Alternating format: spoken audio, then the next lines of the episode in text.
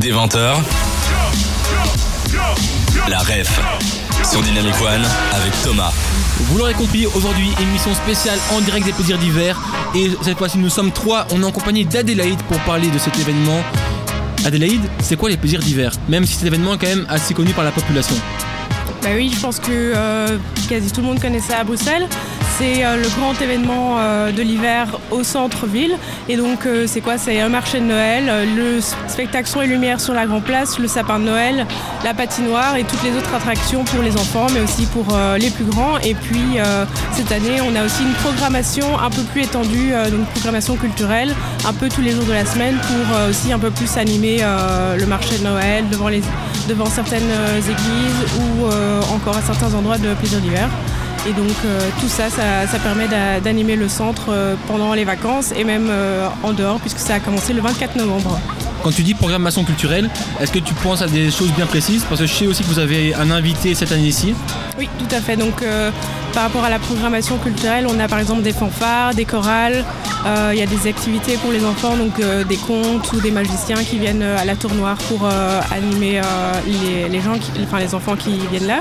Et euh, l'invité d'honneur, donc sont les 11 nations autochtones du Québec et qui viennent euh, cette année présenter leur, euh, culture, leur héritage, euh, leur gastronomie aussi, leurs produits, puisqu'il y a des artisans locaux de là-bas qui sont venus euh, présenter tout ça ici à Bruxelles.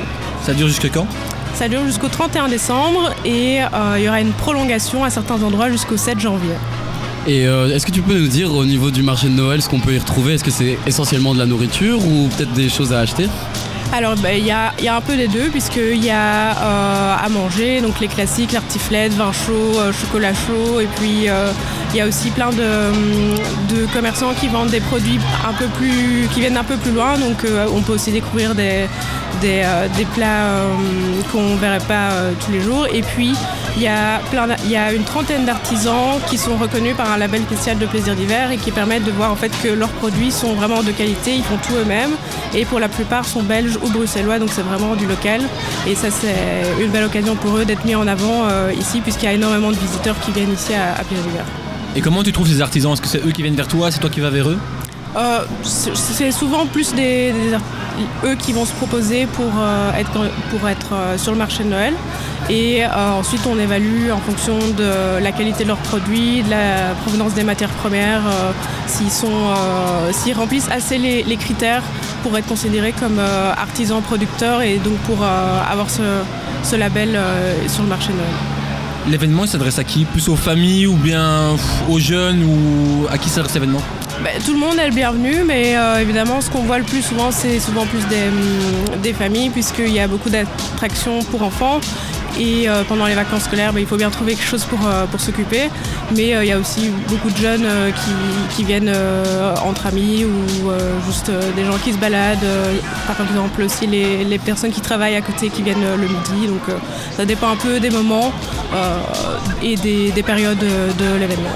Et euh, aussi, c'est assez étendu le plaisir d'hiver. Est-ce que tu peux nous dire essentiellement où est-ce qu'on peut retrouver les activités?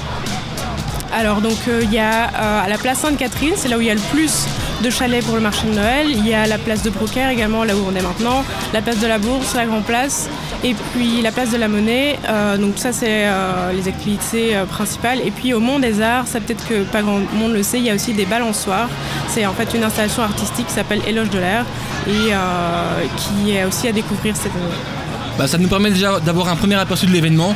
Mais Adélaïde- on va pas s'arrêter là car on a encore plein de questions à te poser avec les auditeurs et avec Manu. On revient dans quelques instants, juste avant le son Nouvelle Génération sur Dynamic One.